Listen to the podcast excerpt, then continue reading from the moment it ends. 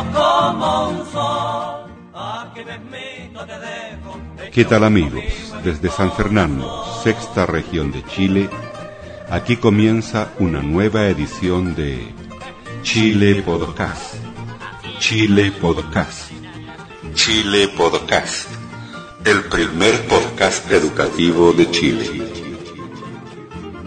Reciban un cordial saludo de su productor y presentador, profesor Carlos Toledo Verdugo. Y mándese aquí una cueca de zapago y Para este podcast 154, Pod Nanca, les quiero presentar el trabajo que he iniciado durante esta semana con un grupo de alumnos del Liceo Juan Pablo II de Nancagua, donde también los quiero involucrar en estas actividades radiales a través de los computadores e Internet. En la lectura bíblica tenemos el Salmo número 19, pero iniciamos este programa con el conjunto Los Nancahuinos de nuestra comuna de Nancagua y con el tema Si vas para Chile.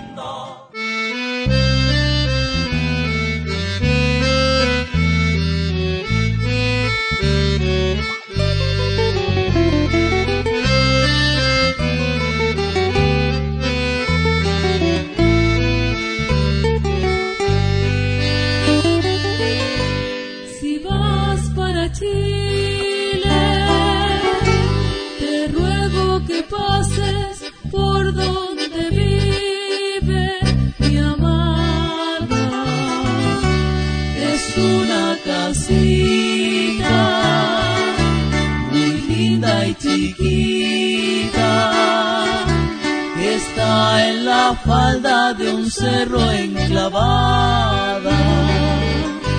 La donan las paras,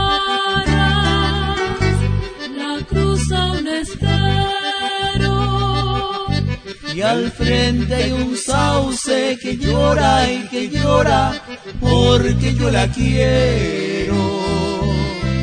Si vas para Chile, te ruego viajero, le digas a ella que de amor me muero. El pueblito se llama Las Condes y está junto a los cerros cielo. Y si miras de lo alto hacia el valle, no verás que no haya un estero.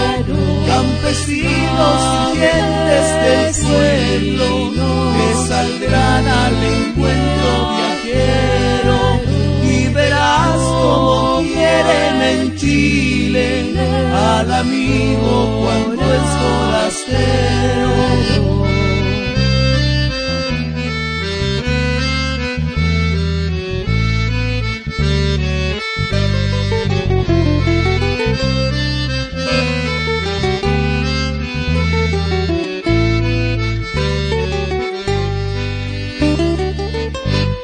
Si vas para Chile, te ruego que pases por donde vive mi amada. Es una casita muy linda y chiquita está en la falda de un cerro enclavada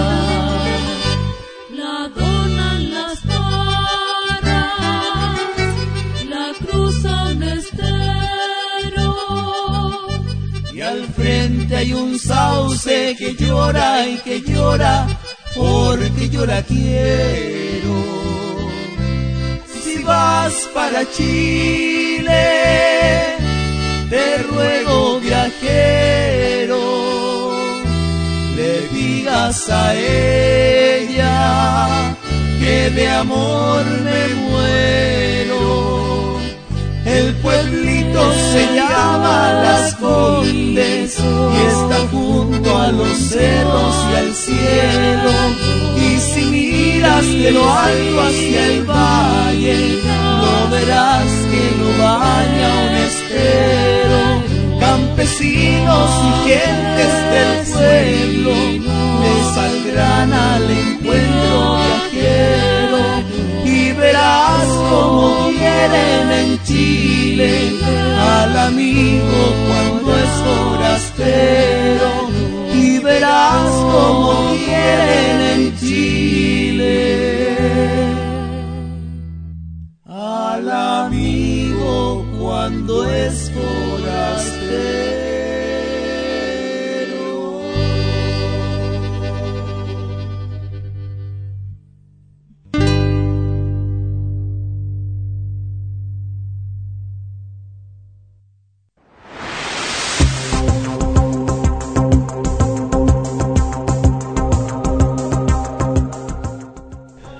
Comienza la primera edición de Podcast Nancagua, un programa de radio por internet que pretende entregar el trabajo de los alumnos del Club de Radio del Liceo Juan Pablo II de Nancagua, con la asesoría del profesor Carlos Toledo Verdugo. En este primer podcast queremos entregarles la historia de la radio en Chile, para lo cual hemos recurrido al sitio www.icarito.cl. Esperamos que este podcast sea de vuestro agrado.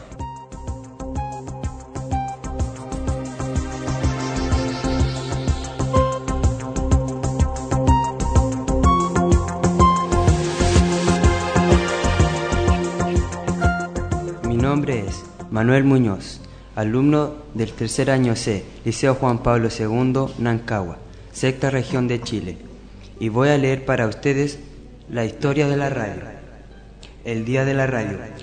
Durante la administración del presidente Juan Antonio Ríos Morales, se instituyó en Chile que, a contar del 21 de septiembre de 1942, ese día sería conmemorado como el Día de la Radio, fecha en que todas las emisoras de la República silenciarían sus transmisiones por 24 horas.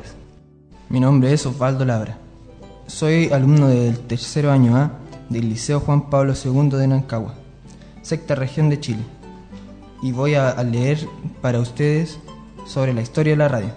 El día de descanso para los trabajadores radiales se introdujo considerando que ellos laboraban en forma ininterrumpida los 365 días del año, incluyendo fiestas emblemáticas como Semana Santa, Día Internacional del Trabajo, Día de las Glorias Navales, Independencia de Chile, in- Día de las Glorias del Ejército, Día de Todos los Santos, Navidad, Año Nuevo, entre otros.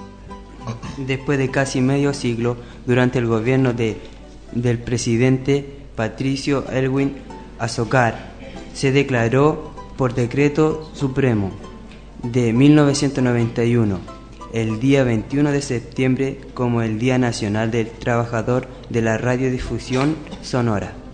Un estudio efectuado por la Secretaría de Comunicaciones y Cultura señaló en 1996 que entre los años 1990 y 1995 el número de emisoras había aumentado en un 122%, pasando de un 326 a 723. Este crecimiento se concentró en las emisoras de frecuencia modulada, las cuales aumentaron en un 304%, donde de 152 estaciones se pasó a 614.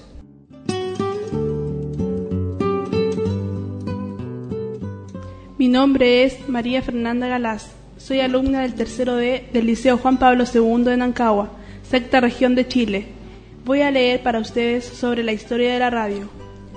Luego de 58 años de instituida el Día de la Radio y solo 9 años de el Día Nacional del Trabajador de la Radiodifusión Sonora, ambas fechas, el 21 de septiembre, la Asociación de Radiodifusores de Chile, ARCHI, decidió terminar con el sede de transmisiones para ese día, en el año 2000.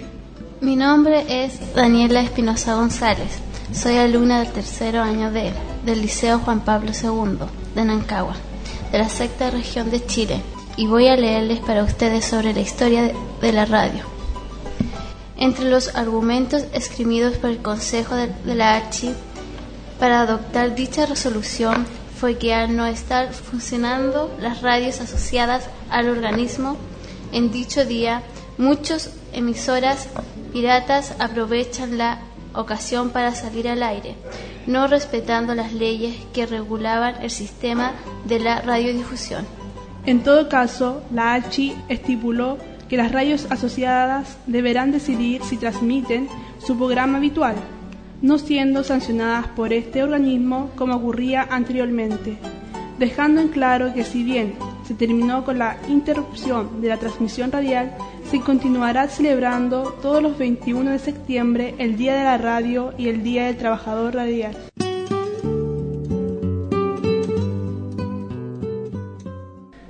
Mi nombre es Ítalo Muñoz Aguayo, alumno del tercer año C del Liceo Juan Pablo II de Nancagua, sexta región de Chile. Y les voy a leer para ustedes sobre la historia de la radio, los pioneros de la radiodifusión chilena. Los pioneros de la radiodifusión chilena fueron Arturo Salazar y Enrique Sacié. Salazar era un profesor de la Escuela de Ingeniería de la Universidad de Chile, que tenía a su cargo el laboratorio de electrónica. Siendo adolescente, a fines del siglo pasado, siguió los pasos de Edison construyendo un fonógrafo, una máquina grabadora y un parlante. Mi nombre es Denis Pinto Lorca. Soy alumno del tercero C del Liceo Juan Pablo II de Nancagua, sexta región de Chile, y voy a leer para ustedes sobre la historia de la radio. En el laboratorio de la Universidad de Chile, Salazar construyó un equipo de recepción de ondas radiotelegráficas que le permitía captar estaciones de Europa y Estados Unidos. Enrique Sacié Herrera nació justamente cuando Salazar emulaba a Edison y construyó su primer transmisor en varios años después. En 1922, en una sala de la Universidad de Chile, reunió a aficionados a la radio para formar el Radio Club de Chile, presidido por Harvey Diamond. El gran anhelo de Sacié era ofrecer programas al público. Con ese fin comenzó a construir un transmisor en el laboratorio de profesores Salazar y solicitó la colaboración del batallón de comunicaciones que le facilitó tres lámparas Telefunken de 50 vatios cada una. Una vez conseguido el transmisor, Sacié se decidió a construir el receptor que colocaría en el segundo piso del edificio del diario El Mercurio.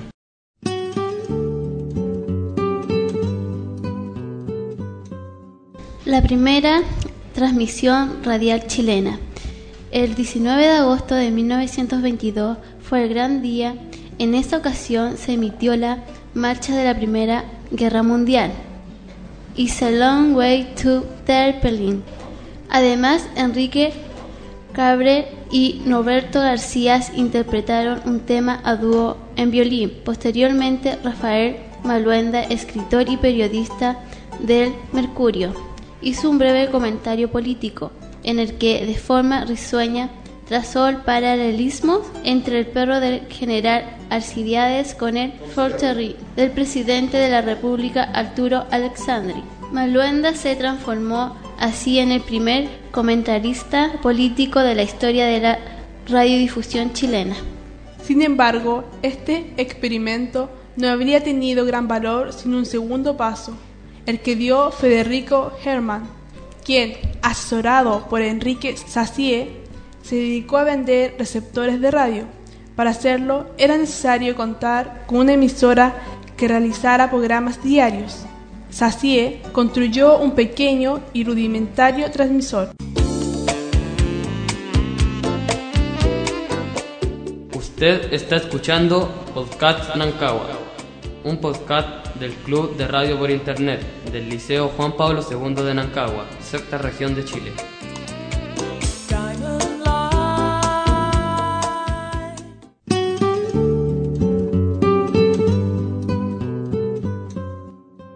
El nacimiento de la radio chilena. La firma de Rosary Simpson sentó las bases tecnológicas para el desarrollo de la radiodifusión en Chile.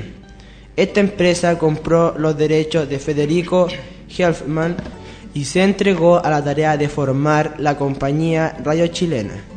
Los capitales que participaron en este proyecto fueron firmas ligadas a la electrotécnica, Westinghouse, General Electric, Telefunken, Telegraphy, Soundfields y Marconi Wireless. Una vez más, fue Enrique Sacier el cerebro de la puesta en marcha del plan. Para salir rápidamente al aire, Sacier transformó un equipo de radiotelegrafía marca Auxilio que había importado en un transmisor de radiodifusión. Aprovechó las dos lámparas de 250 voltios, los instrumentos y el grupo generador marca ESCO que suministraba la corriente eléctrica continua.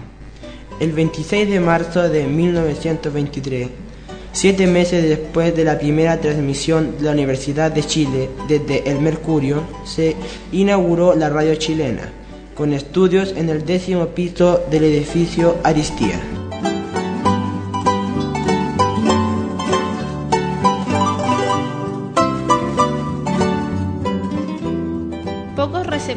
Escasa publicidad. Ya en 1923, en, Sa- en Santiago, existían 200 receptores. Los precios oscilaban entre los 200 y los 3 mil pesos. Los primeros santiaguinos en adquirirlos fueron Francisco de, de Borja Echeverría, Patricio Valdivieso y Carlos Basser. La inauguración de la radio chilena hubo música, un discurso, artistas y un locutor, Alfredo Figueroa Arrieta, el primero que hubo en Chile. La orquesta fue la del maestro Ubaldo Gracioli y el discurso estuvo a cargo del maestro Osman Pérez Freire. La emisión comenzaba a las 9 de la mañana con la lectura de las noticias de los diarios. A las 10 de la noche se transmitía la hora oficial con las campanas de un reloj Carillon Westminster, que presionó la relojería suiza de Carlos Fall. Esta relojería y la botica Francia de Gastón Goyeneche fueron los dos primeros avisadores de la radiofusión chilena. Se cobraba mil pesos por transmitir una frase diaria durante todo un mes. Como Alfredo Figueroa Arrieta no, no podía estar todos los días y a todas las horas junto al micrófono, hubo que probar nuevas voces. Así fueron contratados Juan Esteban Iriarte, Ricardo Cano y Chautegui. La publicidad era escasa y no alcanzaba para financiar la emisora. El propio Figueroa ingenió una campaña de ayuda mediante estampillas, coleccionables, sorteos y premios, pero el sistema no prosperó.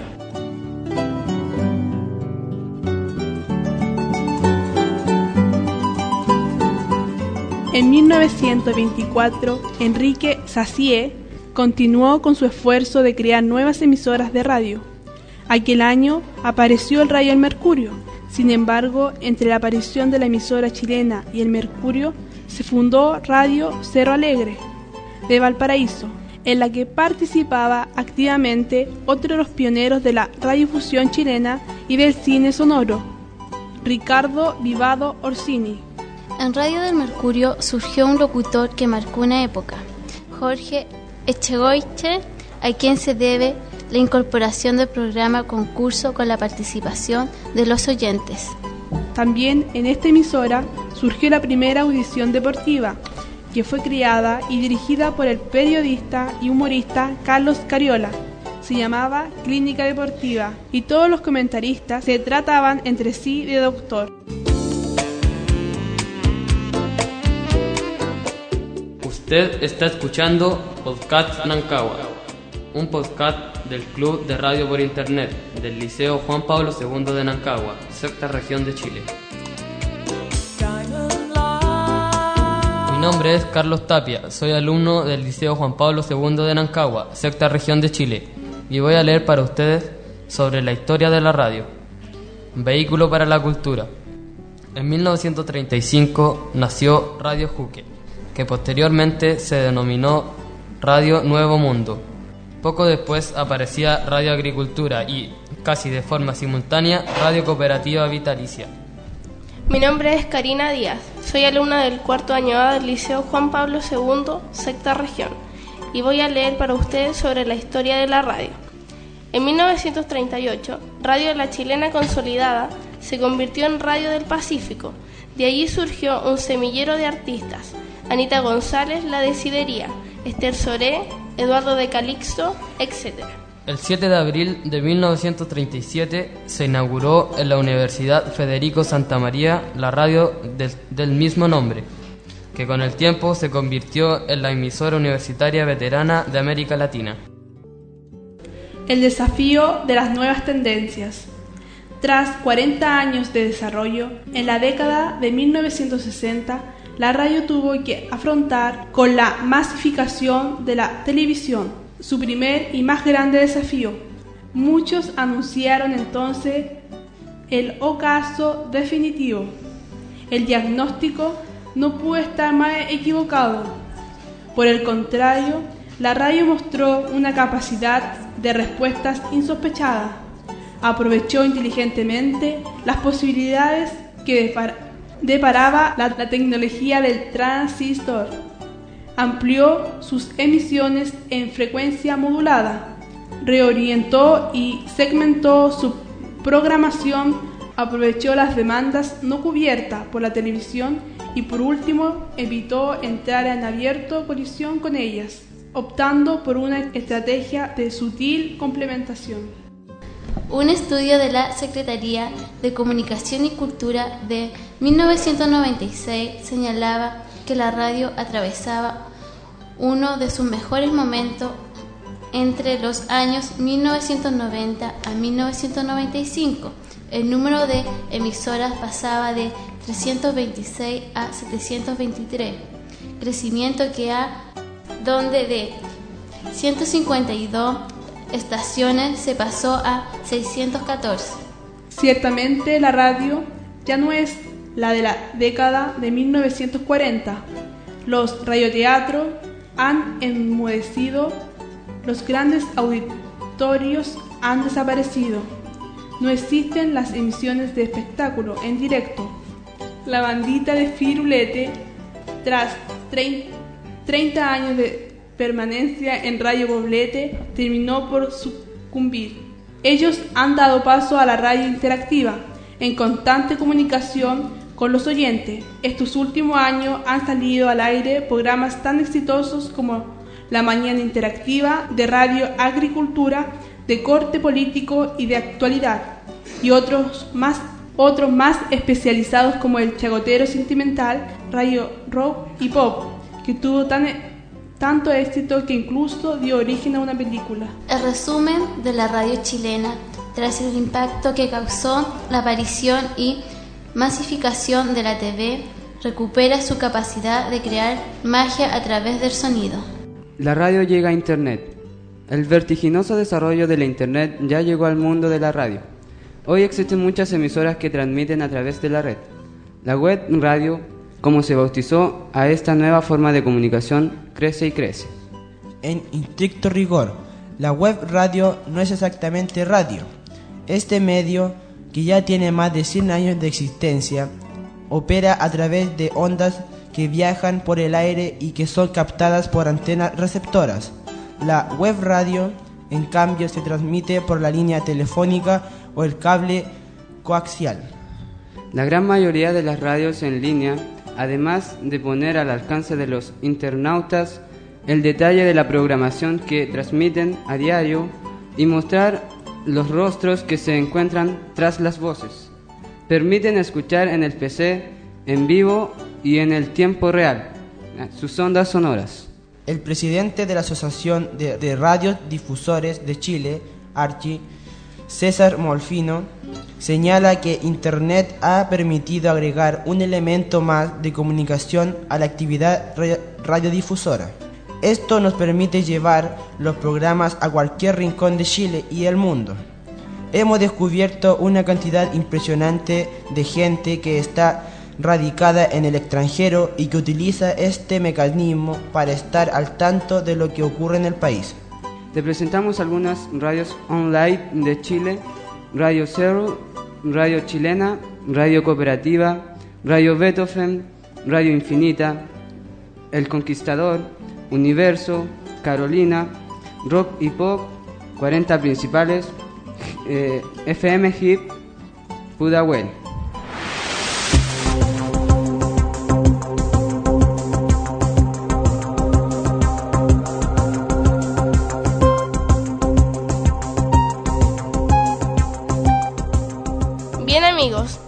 Forma terminamos la primera edición de Podcast Nancagua, un programa de radio por internet con el trabajo de los alumnos del Club de Radio del Liceo Juan Pablo II de Nancagua, con la asesoría del profesor Carlos Toledo Verdugo. Esto es todo por hoy y será hasta la próxima semana.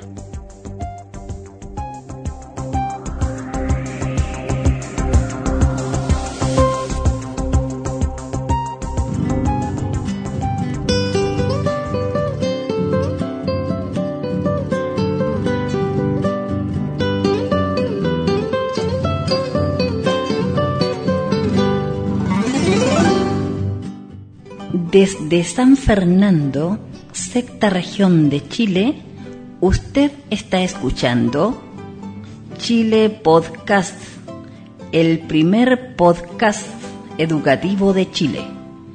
Para comentarios, opiniones y sugerencias, puede escribirnos a la siguiente casilla de correo electrónico chilepodcast.gmail.com From San Fernando, sixth region of Chile, you are listening Chile Podcast, the first educational podcast from Chile. For comments, opinions, and suggestions, please write to us to the following email address chilepodcast at gmail.com.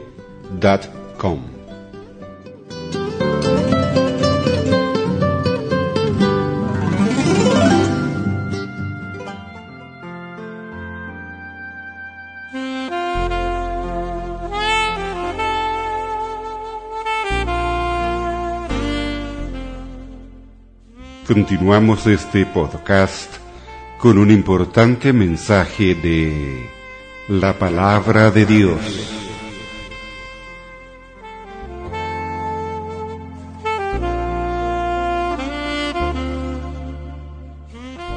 Leemos a continuación de la Santa Biblia, libro de Salmos, Salmo número 19, la gloria de Dios en la creación. El cielo proclama la gloria de Dios, de su creación nos habla la bóveda celeste.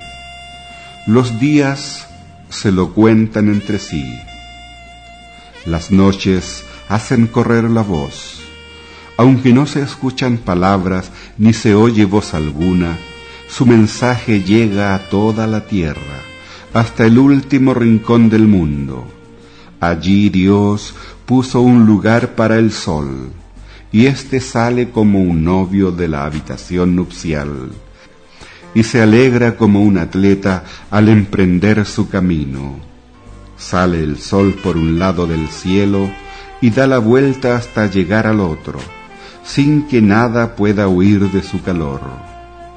La enseñanza del Señor es perfecta porque da nueva vida. El mandato del Señor es fiel porque hace sabio al hombre sencillo. Los preceptos del Señor son justos, porque traen alegría al corazón.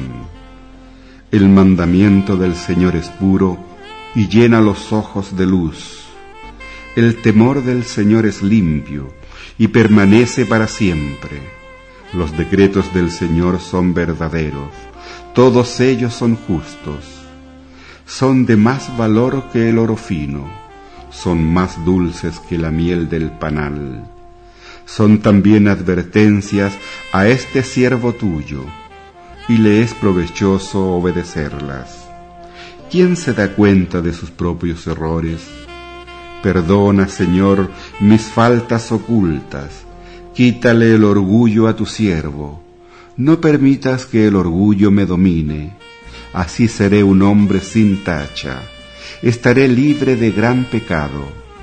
Sean aceptables a tus ojos mis palabras y mis pensamientos, oh Señor, refugio y libertador mío. Hemos leído de la Santa Biblia, libro de Salmos, Salmo número 19.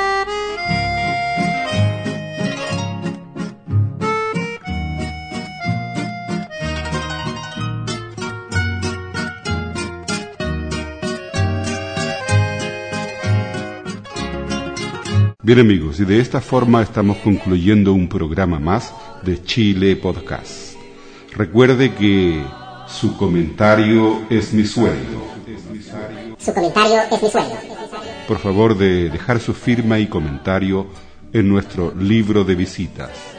Y si le gustó este programa y quiere compartirlo con otros amigos, envíele nuestros datos de sitio web www.chilepodcast.com